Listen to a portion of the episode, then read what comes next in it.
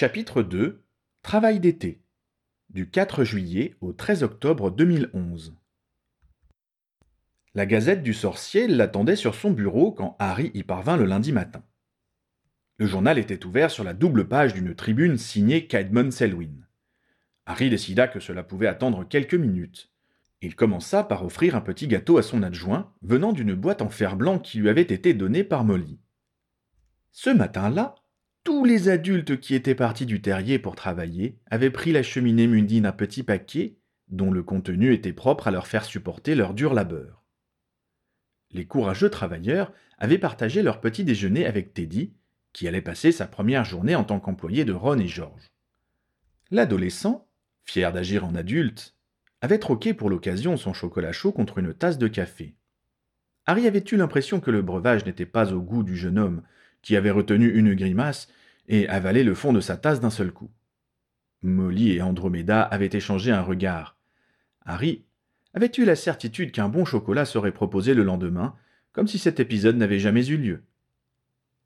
Si Teddy s'était montré excité en se préparant à commencer sa nouvelle carrière, Harry s'installa sans enthousiasme à son bureau et entreprit de lire ce que le fondateur de Magie, Quidditch et Tradition avait à dire sur le musée de la magie. Comme il s'y attendait, le politicien désapprouvait fortement que de la magie non humaine soit mise à l'honneur aux côtés de la magie sorcière. Car non seulement toute une pièce était réservée aux créations gobelines et à l'art de la divination des centaures, mais on montrait également comment les sorciers s'en étaient inspirés pour inventer des sorts. Il est bien dommage que cette entreprise, à laquelle nous avons tous participé, puisque les guildes et le ministère ont versé des galions, ait été détourné de son objectif annoncé au profit d'une désinformation partisane, s'emportait Selwyn. C'est avec indignation que j'ai découvert que la communauté magique avait été spoliée. Ce qui aurait dû faire notre fierté est en fait un instrument de propagande anti-sorcière.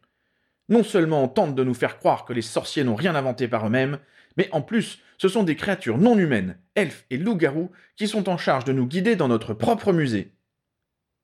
Ce cher Selwyn est égal à lui-même, remarqua Harry en reposant le journal. Je suis content que tu le prennes ainsi, le félicita Pritchard. Bah, ce n'est pas ce genre de remarque qui va décourager ma femme et ses associés, assura le commandant des Aurores. Effectivement, le soir même on commenta l'article au terrier et Ginny jugea que c'était même plus mesuré qu'elle ne s'y attendait. Vu le nombre de personnes qui sont venues voir et celles qui ont donné un coup de miroir pour prendre des renseignements, on n'a pas de souci à se faire, confirma Fleur. Il laisse quand même entendre que vous avez détourné de l'argent pour votre propagande personnelle, s'inquiéta Percy. Mais comme les maîtres de guilde ont mis la main à la bourse et ont suivi de près ce que faisait Ginny, ils seront les premiers à défendre le musée, remarqua Ron. Si nous ne le faisons pas, on va passer pour des incapables. Surtout, ne t'en mêle pas, le mit en garde Percy. Il ne manquerait plus qu'on l'accuse d'avoir fait jouer ses relations familiales pour financer son détournement. Ron leva les yeux au ciel sans répondre. Il était évident qu'il n'avait pas besoin de son frère pour arriver à cette conclusion. Teddy, tu ne devrais pas trop tarder à te coucher, déclara Andromeda, changeant opportunément de sujet. Tu commences tôt demain. Grand-mère, protesta l'adolescent. Il n'est que neuf heures. Il te faut bien une heure pour être effectivement dans ton lit, soutint-elle. Nous non plus ne n'avons pas tardé à aller dormir, renchérit Ron. Les premiers jours de vacances sont toujours très chargés. Ah, au fait, tu es au courant de ce qu'il se passe quand on arrive en retard au travail chez nous? demanda Georges. Teddy lui lança un regard méfiant, ne sachant pas si on se moquait de lui ou non.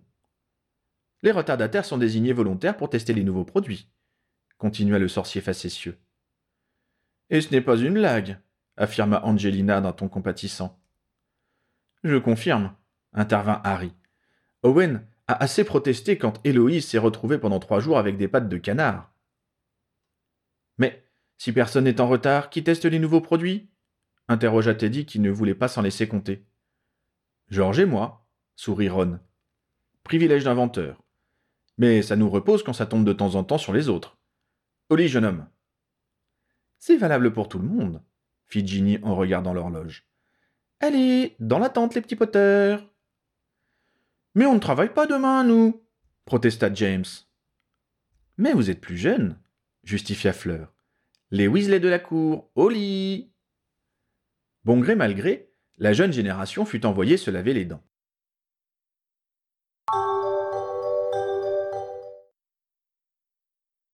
Le mercredi suivant, Alternative Magique fit paraître une interview de Ginny.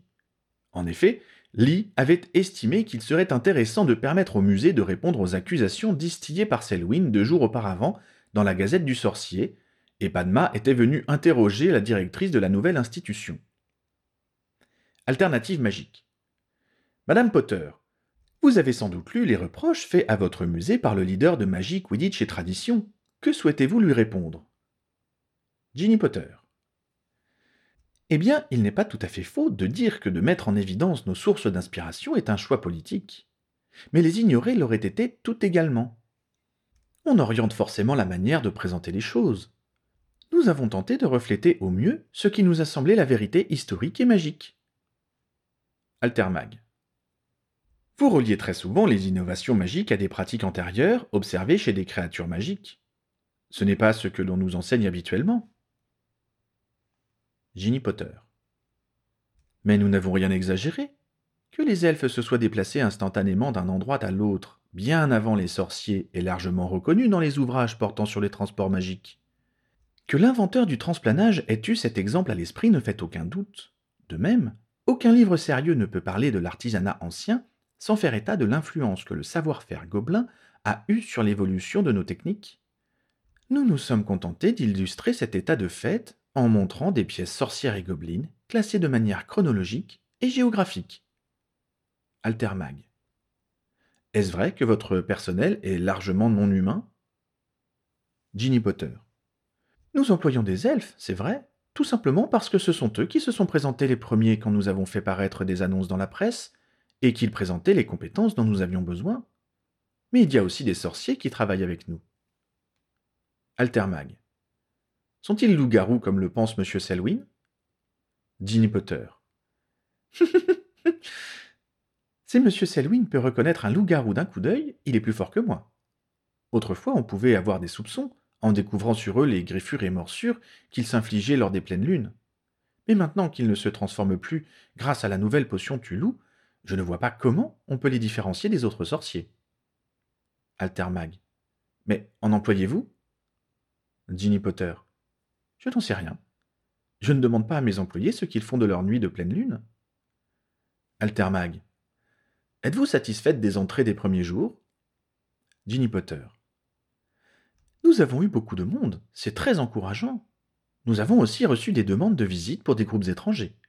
Mes associés et moi-même sommes très heureuses de la manière dont se présentent les choses.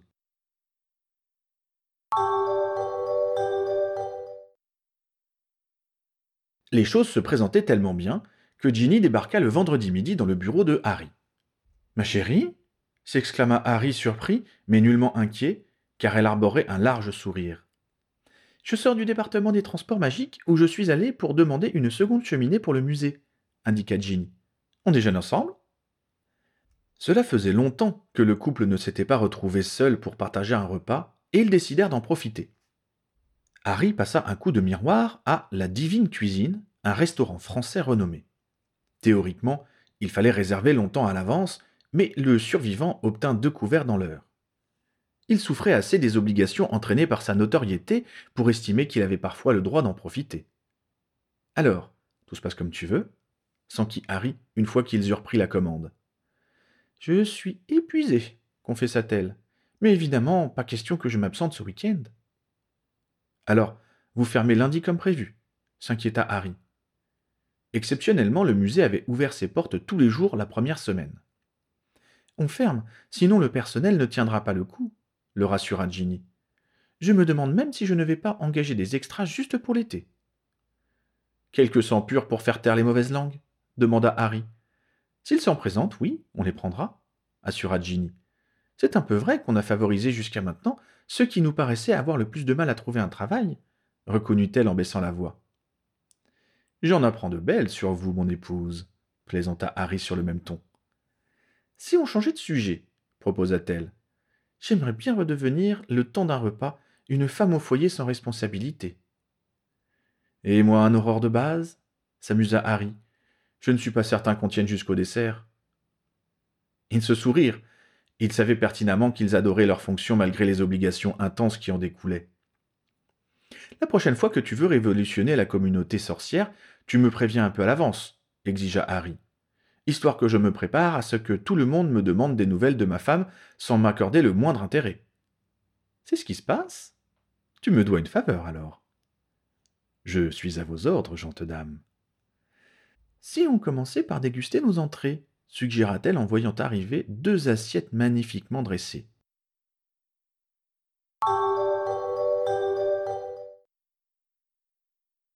Le mois de juillet passa rapidement. Teddy avait travaillé quatre semaines sans discontinuer sous la direction de ses oncles. Ceux-ci n'avaient pas ménagé le jeune homme, mais étaient très satisfaits de ses services. C'est avec des compliments qu'il lui remettait ses cinq galions chaque samedi soir. Ron et George avaient rassuré Andromeda. Son petit-fils était tout à fait capable de faire de l'excellent travail, pour peu qu'il soit correctement encadré et intéressé par ce qu'il faisait. Même s'il ne brillait pas dans ses études, il ferait un bon artisan. On va le laisser prendre deux semaines de congé avec ses amis, avait proposé Ron. Ensuite, on le reprendra la seconde quinzaine d'août et on lui montrera en quoi consiste la gestion d'un magasin. Je veux qu'il comprenne que s'en tenir aux manipulations n'est pas suffisant et qu'il doit élargir ses connaissances s'il veut être son propre patron un jour. Sans compter qu'il va falloir qu'il donne un sérieux coup de collier en métamorphose et enchantement. Je ne sais pas ce que je ferais sans vous, avait admis Andromeda avec reconnaissance. Personne ne peut élever un enfant tout seul, avait remarqué Arthur. La communauté a toujours son rôle à jouer. Cette réflexion donna à penser à Ron. Il est courant qu'on prenne des jeunes en apprentissage dans nos magasins, remarqua-t-il. Mais on se limite à ceux qui connaissent quelqu'un qu'on connaît. On devrait peut-être aller les piocher à Poudlard directement pour que tous les gosses aient leur chance. On donne une liste d'artisans intéressés et on demande aux gosses d'écrire eux-mêmes pour se décoter un boulot histoire de les dégourdir un peu? Développa Georges. Pourquoi se limiter à l'artisanat? fit remarquer Hermione. Il pourrait passer quelque temps au ministère de la magie, dans nos fermes, chez les restaurateurs et autres. Et si tous les élèves de Poudlard devaient se débrouiller pour passer deux semaines dans le monde du travail durant les vacances d'été, à la fin de leur sixième année? proposa Angelina. Cela leur octroierait des points supplémentaires pour leurs aspics. On a ce genre de stage obligatoire chez nous, leur apprit Audrey. Il faudrait qu'ils soient majeurs pour avoir le droit de faire de la magie hors de Poudlard, mit en garde Hermione.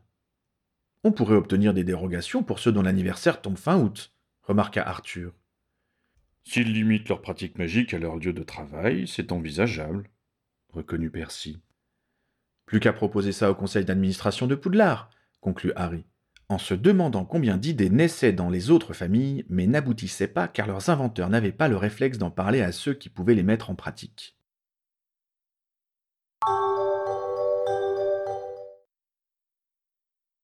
Isabelle et David, les amis de Teddy, arrivèrent au terrier début août.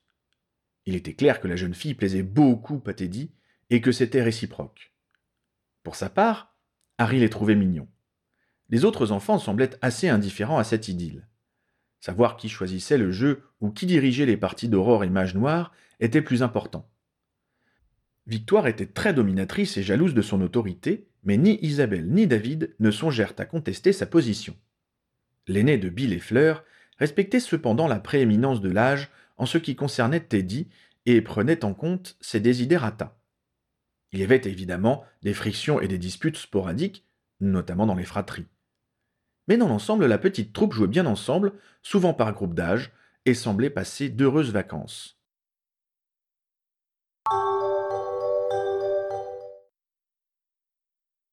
Quelques jours après l'arrivée des invités, les grands-ducs de l'école apportèrent les lettres de Poudlard. Les notes de Teddy se révélèrent décevantes. Il était meilleur que l'année précédente, mais il lui restait encore des efforts à faire pour se maintenir dans le groupe des bons élèves. Il se montra dépité par sa note en potion, un simple A, qui était bien en dessous de ce qu'il avait espéré.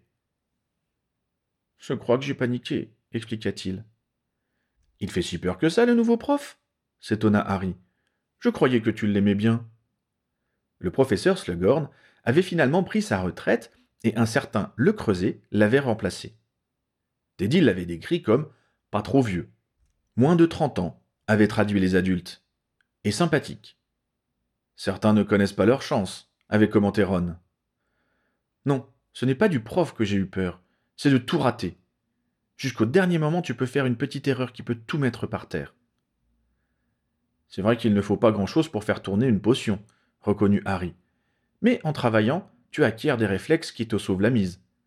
Crois-moi, j'ai souffert avec cette matière, mais j'ai fini par la vaincre. Cela n'a été ni facile ni agréable, mais comme cela m'a permis de décrocher mon travail actuel, je pense que mes efforts ont valu le coup.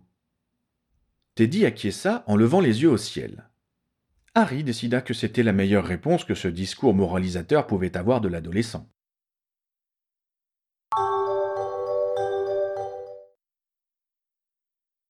Quelques jours plus tard, Andromeda demanda à Harry et Ron de participer à une conversation. Il s'agissait de déterminer les matières supplémentaires que Teddy suivrait au cours de sa troisième année. Teddy a choisi de prendre technologie moldue et soins aux créatures magiques comme option, commença la grand-mère. Pour la troisième, il insiste pour prendre divination ou étude des moldus, alors que je voudrais qu'il étudie l'arithmancie ou rune. À quoi ça me servirait? questionna Teddy. À t'apprendre le raisonnement et la logique, répondit-elle. Et ça, tu en auras besoin toute ta vie. Mais ça demande beaucoup de travail, protesta Teddy. Nous y voilà, fit Andromeda d'une voix coupante. Ton choix va vers la matière qui te demandera le moins d'efforts. Cela ne me paraît pas un très bon critère, bien au contraire. Ron et Harry échangèrent un regard avant de détourner précipitamment les yeux pour ne pas éclater de rire en souvenir de leur propre raisonnement. Je pense que tu devrais prendre soit rune, soit arithmancie pour t'apprendre la rigueur et le goût du travail, insista Andromeda. Teddy serra les dents et il était évident qu'ils n'avaient fait que répéter leur précédente discussion. Andromeda, que souhaitons-nous pour Teddy? intervint Ron. Qu'il travaille correctement? répondit la grand-mère un peu surprise par la question. Nous savons que Teddy est capable de bien travailler, assura Ron. Il l'a prouvé tout l'été, je pense que ce que nous souhaitons, c'est que ses études lui permettent d'exercer la profession qu'il voudra plus tard. Un travail à la hauteur de ses possibilités et qu'il puisse aimer. Bien entendu. Alors ce qu'il lui faut, c'est d'avoir les bonnes notes dans les bonnes matières à ses aspics. On considère que 5 aspics, c'est un niveau correct. Il aura besoin des fondamentaux que sont la métamorphose, les sortilèges, les potions et défenses. Donc 4 aspics auxquels il ajoutera une autre matière, celle qu'il pensera le mieux réussir. A priori, Technologie moldue, nous sommes d'accord? Eh bien, oui, dit lentement Andromeda, qui se méfiait manifestement de la suite. Il est très juste en fondamentaux.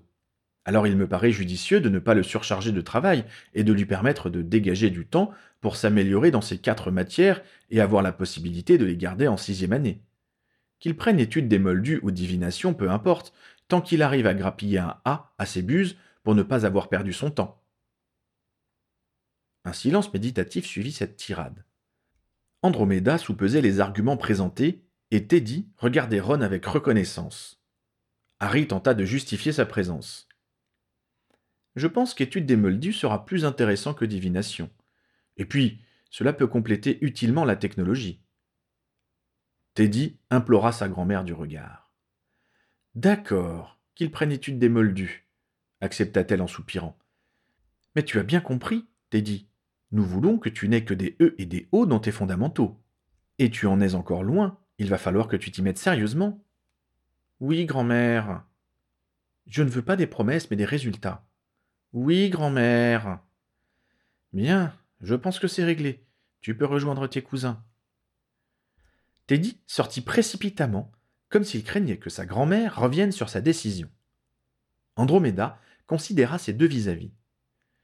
Merci à vous deux, plus il grandit, plus je me sens dépassé, avoua-t-elle. Il faut savoir déléguer les tâches secondaires, la réconforta Ron.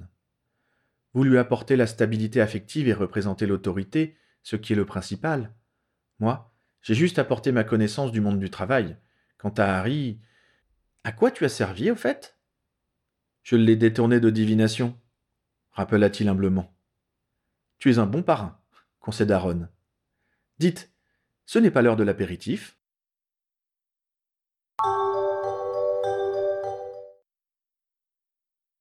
L'avant-dernière semaine du mois d'août, il fallut songer à se rendre sur le chemin de traverse pour l'achat des fournitures scolaires.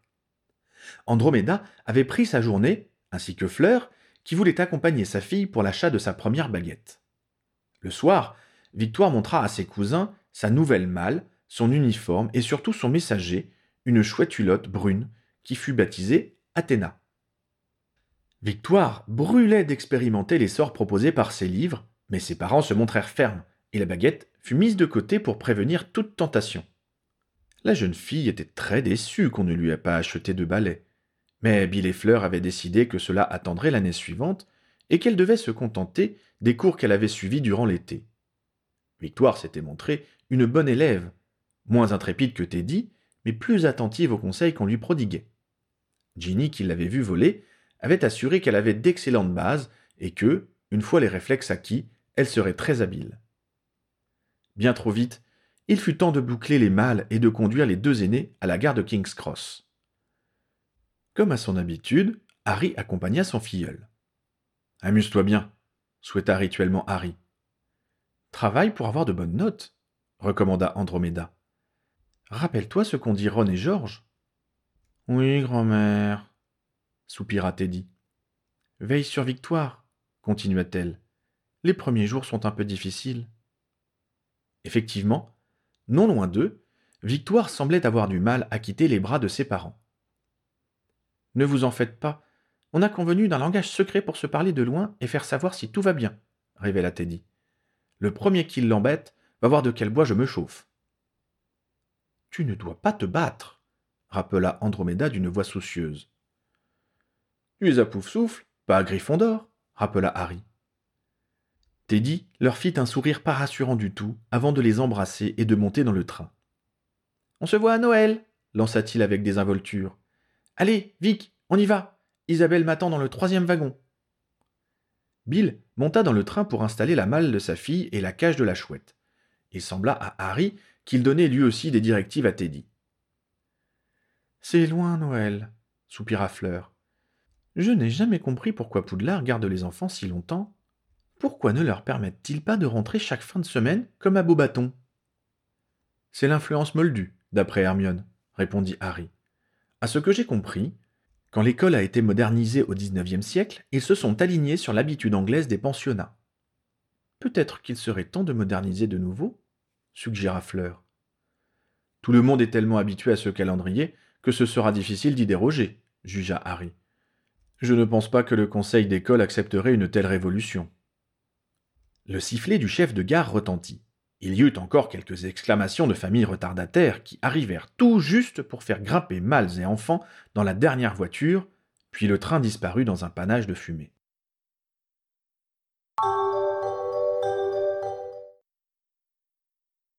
Le lendemain, la nouvelle se répandit par les miroirs familiaux. Victoire avait intégré Serre d'Aigle. C'est plutôt une bonne chose de continuer à sortir de Gryffondor, jugea Ginny. Pas de pression sur nos enfants, alors? la taquina Harry. Qu'ils aillent où ils veulent, pourvu qu'ils ne soient pas ensemble. Albus sera plus heureux sans avoir James sur le dos. Ils peuvent changer d'ici là, remarqua Harry. Si James veillait sur son frère à l'école et ne laissait personne l'ennuyer, il ne se privait pas lui-même de le taquiner en lui cachant ses affaires ou en répondant de travers à ses questions à un point qui était parfois à la limite du supportable pour le pauvre Albus. À la base, L'attitude de James dénotait un naturel taquin et expansif, ce qui n'avait rien de répréhensible. C'était un enfant vif et charmeur, qui avait bon cœur, mais qui aimait bien se faire remarquer par ses facéties. Ces dernières n'étaient pas toujours bien supportées par Albus, qui se montrait particulièrement sensible. Ginny et Harry devaient donc régulièrement intervenir pour rappeler leur aîné à l'ordre. Albus était beaucoup plus calme, plus observateur, plus discret. Au contraire de son frère, il pouvait rester un long moment sans faire de bruit, absorbé par un jeu, se suffisant à lui-même. Ses yeux verts, hérités de Lily, et son air doux, faisaient des ravages parmi les adultes qui le prenaient volontiers dans leurs bras pour le câliner, ce qui le comblait d'aise. Il s'entendait particulièrement bien avec Arthur, dont la douceur tranquille correspondait à son tempérament. Durant l'été, Les deux frères avaient passé beaucoup de temps avec Louis et Rose, qui réagissaient placidement aux bouffonneries de James, et Albus avait réussi à calquer son attitude sur celle de ses cousins. Les relations fraternelles s'étaient donc améliorées, mais Ginny craignait que l'effet des vacances ne s'estompe rapidement. Après la rentrée des classes, la fréquentation du musée chuta brusquement. Certains sorciers avaient attendu la fin des vacances pour découvrir le nouvel endroit en toute quiétude, mais on était loin de l'afflux du début. Il fut décidé de n'ouvrir que quelques heures par jour pour que le personnel, qui n'avait pas compté ses heures durant l'été, puisse prendre du repos. Comme il se l'était promis deux mois auparavant, Ginny et Harry firent un voyage qui les éloigna d'Angleterre durant deux semaines. Molly fut ravie de garder James, Albus et Lily et de ne pas voir sa maison se vider complètement après deux mois aussi actifs. Ils commencèrent par l'Europe continentale avec l'Espagne, où Ginny devait voir un collectionneur qui était spécialisé dans les témoignages de chasse aux sorcières du XVIIe siècle. Il leur montra notamment des pierres qui étaient dressées sur le fait des cheminées moldues pour empêcher les sorcières de s'y poser. Il refusa de prêter ces pièces au musée, mais il leur fit admirer sa collection, agrémentant leur visite de passionnantes explications. Tu envisages de montrer ce genre de choses chez toi? questionna Harry une fois qu'ils en eurent terminé. Pourquoi pas? Cela fait partie de notre histoire, et de nombreux sorts comme celui de Chatouilly ont été inventés à cette époque pour échapper aux persécutions. Pareil pour les sortilèges importants que sont les repousses moldues et la cartabilité. Je sais que tu ne souhaites pas qu'on rappelle ce que nous pouvons reprocher aux moldus, mais je donnerais entièrement raison à Selwyn si j'écartais ce pan essentiel de notre histoire pour des raisons politiques. Je comprends, reconnut Harry. Mais dans ce cas, pourquoi n'est-ce pas déjà dans le musée? Nous avons dû faire des choix, et certains sujets ont été repoussés pour des raisons de temps et d'argent. Mais c'est sur notre liste, et ce sera exposé un jour. Notre collectionneur m'a donné plein de pistes et d'adresses pour trouver ce dont j'ai besoin. Leur étape suivante était en Italie, à Venise, où la tradition sorcière était très forte. La magie, notamment, permettait à la ville de ne pas sombrer dans la lagune et les sorciers se mêlaient chaque année à la population lors du célèbre carnaval. Ils visitèrent l'île incartable de Santa Morgana, puis Harry se promena dans les rues moldues, tandis que Ginny se rendait à la bibliothèque de la Scuela, l'université sorcière vénitienne. Ensuite, ils partirent pour Genève pour visiter le siège central des banques gobelines. C'était un privilège rarement accordé aux humains. Bill avait été fort étonné et un peu jaloux quand il avait appris que leur demande de rendez-vous avait été acceptée. Il en avait déduit que le département gobelin du musée avait beaucoup plu aux créatures magiques. Harry fut fort impressionné par ce qu'il apprit des défenses pour garder les bâtiments. Il réalisa, à cette occasion, que l'établissement du chemin de traverse, bien qu'il soit jugé inviolable par la plupart des sorciers britanniques, avait des protections qui étaient loin de refléter l'étendue du savoir-faire gobelin. Vous n'auriez pas pu pénétrer ici, et encore moins en sortir, fit d'ailleurs remarquer leur guide à Harry, avec une mimique que le forceur de coffre interpréta comme un clin d'œil. Je m'en rends compte, dit-il humblement. D'ailleurs, je n'ai absolument pas l'intention de recommencer, précisa-t-il. C'était une manœuvre désespérée dans une situation très spéciale. Leur guide haussa les épaules. Personnellement, je vous trouve moins à blâmer que le directeur de l'établissement. Il a d'ailleurs été rétrogradé et envoyé dans un pays tropical. Nous n'aimons pas trop la chaleur, vous savez. Harry comprit pourquoi les gobelins anglais l'appréciaient si peu. Il était le symbole d'une profonde humiliation. Je suppose que la protection de la banque du chemin de traverse a été revue, avança Ginny. De fond en comble, confirma le gobelin. Ils partirent ensuite en Europe centrale. Dans les Carpates, ils visitèrent une colonie de vampires puis se rendirent en Russie, où ils firent un détour pour voir la maison de Baba Yaga, soigneusement préservée en mémoire de la plus célèbre sorcière de la région. Deux semaines s'étaient écoulées. Harry dut à ce moment-là rentrer pour reprendre son poste. Ginny continua sans lui. Elle partit en Inde, où un cousin de Parvati et Padmal l'hébergea et lui fit rencontrer un fakir avec qui elle eut une discussion passionnante. Repartant vers le sud-ouest, elle fit plusieurs étapes en Afrique où elle eut la chance d'assister à un spectacle de danse et rites animistes. À son retour, elle confia à Harry qu'elle espérait que d'autres familles, instruites par son musée, serait curieuse d'en connaître davantage sur les magies étrangères et viendrait en voir les manifestations sur place.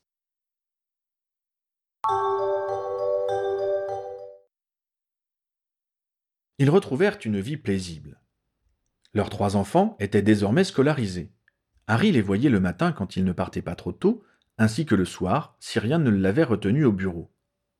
Ginny avait retrouvé des horaires plus sereins. Le musée continuait à recevoir quelques visiteurs chaque jour, mais elle n'avait plus à s'en occuper, les elfes gardiens remplissant parfaitement leurs tâches. Il lui restait à améliorer certaines pièces que la pratique avait révélées moins fonctionnelles que prévu. Avec Andromeda et Fleur, elle travaillait également sur des projets d'exposition temporaire qui pourraient amener leurs précédents visiteurs à revenir les voir.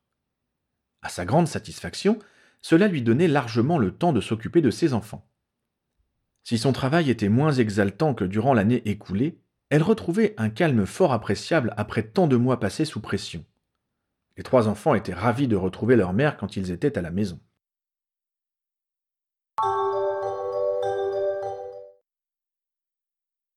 Le mois d'octobre était bien entamé quand Harry reçut un message de Sarah, l'épouse de Dudley, par une des notes volantes du ministère. Elle lui demandait s'il pourrait prendre un moment pour la voir. Il lui donna rendez-vous deux heures plus tard dans un café du chemin de traverse. Il arriva le visage transformé et se fit reconnaître de la voix. Ils commandèrent leur repas au comptoir, puis s'installèrent dans une table du fond où il put reprendre sa physionomie normale. Une fois qu'ils furent assis, il réalisa qu'elle paraissait très ennuyée. Un problème? s'enquit-il avec inquiétude. Je pense, oui, grimaça-t-elle. Marcus a fait de la magie involontaire devant sa grand-mère. Harry, qui venait de prendre sa première bouchée, faillit la recracher. Tu veux dire Pétunia? vérifia-t-il inutilement après avoir laborieusement dégluti. Sarah confirma d'un signe de tête. Et? demanda Harry s'attendant au pire. Elle s'est excusée, répondit Sarah. Quoi? Elle s'est mise à pleurer et m'a demandé pardon. J'ai réussi à l'entraîner dans la cuisine avant qu'elle ne traumatise Marcus, et elle m'a dit que tout était de sa faute, que c'était dans son sang et qu'elle était désolée. Harry en resta sans voix, partagé entre le fou rire et la consternation. L'air troublé de sa cousine par alliance le dissuada de laisser pointer son hilarité. Oh parvint-il à éructer. Et qu'as-tu répondu Rien. J'étais tellement surprise que j'en suis restée sans voix un moment. Puis Vernon est rentrée du jardin et elle m'a supplié de ne rien lui dire avec un air tellement terrifié que je n'ai pas pu faire autrement qu'accepter. Elle est allée à sa rencontre en tentant de faire comme si de rien n'était, et cela m'a mis tellement mal à l'aise que j'ai inventé un prétexte pour partir le plus vite possible. Harry reprit son sandwich en tentant d'imaginer les suites de cette révélation. Sarah lui demanda. À ton avis, je dois lui dire la vérité à mon sujet Qu'en pense Dudley? Sans qui Harry sans trop se mouiller. Il pense que je devrais me taire. Mais pourquoi? Elle avait l'air d'être affreusement malheureuse. Les choses se passeraient sans doute mieux si on lui révélait tout. Harry se donna le temps de réfléchir avant de trancher. Tu n'as pas à prendre en compte la tranquillité d'esprit de Pétunia. Elle ne le mérite pas. C'est à Marcus que tu dois penser, et à lui seul. À mon avis, elle se conduira mieux envers lui en pensant qu'elle est responsable de sa nature, plutôt qu'en réalisant que tu es sorcière et qu'il tient de toi. Le regard surpris de la jeune femme lui fit prendre conscience de la brutalité de sa réponse. Il avait visiblement moins bien réglé ses comptes avec son passé qu'il ne le pensait. Tu penses qu'elle ne va jamais accepter le fait que Marcus soit un sorcier? s'inquiéta-t-elle. Harry se dit qu'il valait mieux continuer à parler franchement. Non, elle n'acceptera jamais une chose pareille. À mon avis, elle va s'arranger pour voir Marcus le moins possible à partir de maintenant. Elle aura bien trop peur qu'il recommence devant Vernon. Je peux m'arranger pour qu'elle vienne le voir sans son mari, commença Sarah. Sarah.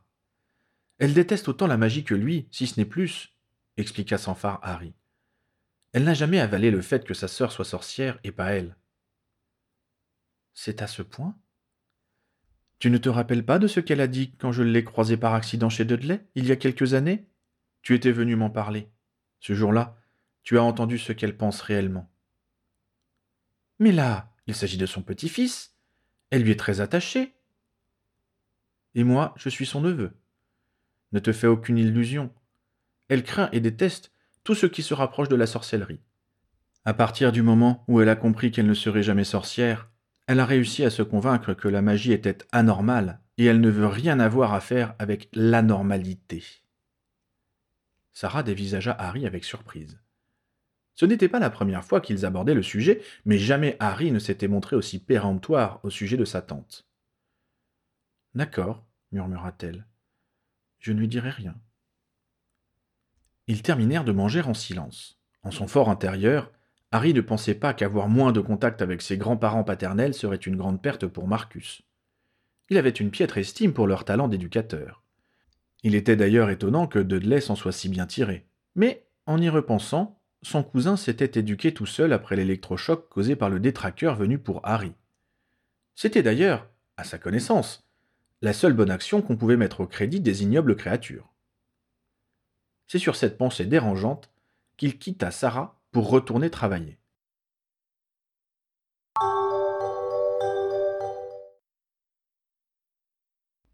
Note de bas de page. Site de J.K. Rowling 2007. Deux ou trois personnes m'ont dit qu'elles espéraient voir Dudley à King's Cross dans l'épilogue, accompagnant un enfant sorcier. Je dois admettre que j'ai pensé faire exactement ça, mais une courte période de réflexion m'a convaincu qu'aucun gène magique latent ne survivrait au contact de l'ADN de l'oncle Vernon. Alors, je ne l'ai pas fait. Comme vous pouvez le constater, j'ai choisi d'explorer une autre direction pour Marcus, car cela apportait des développements intéressants. Si j'imagine Bobaton comme un pensionnat laissant ses élèves rentrer chez eux chaque semaine, c'est influencé par la Ligue de Ruth Dédalim. Le passage sur Venise est très inspiré de la distinction de Phénice.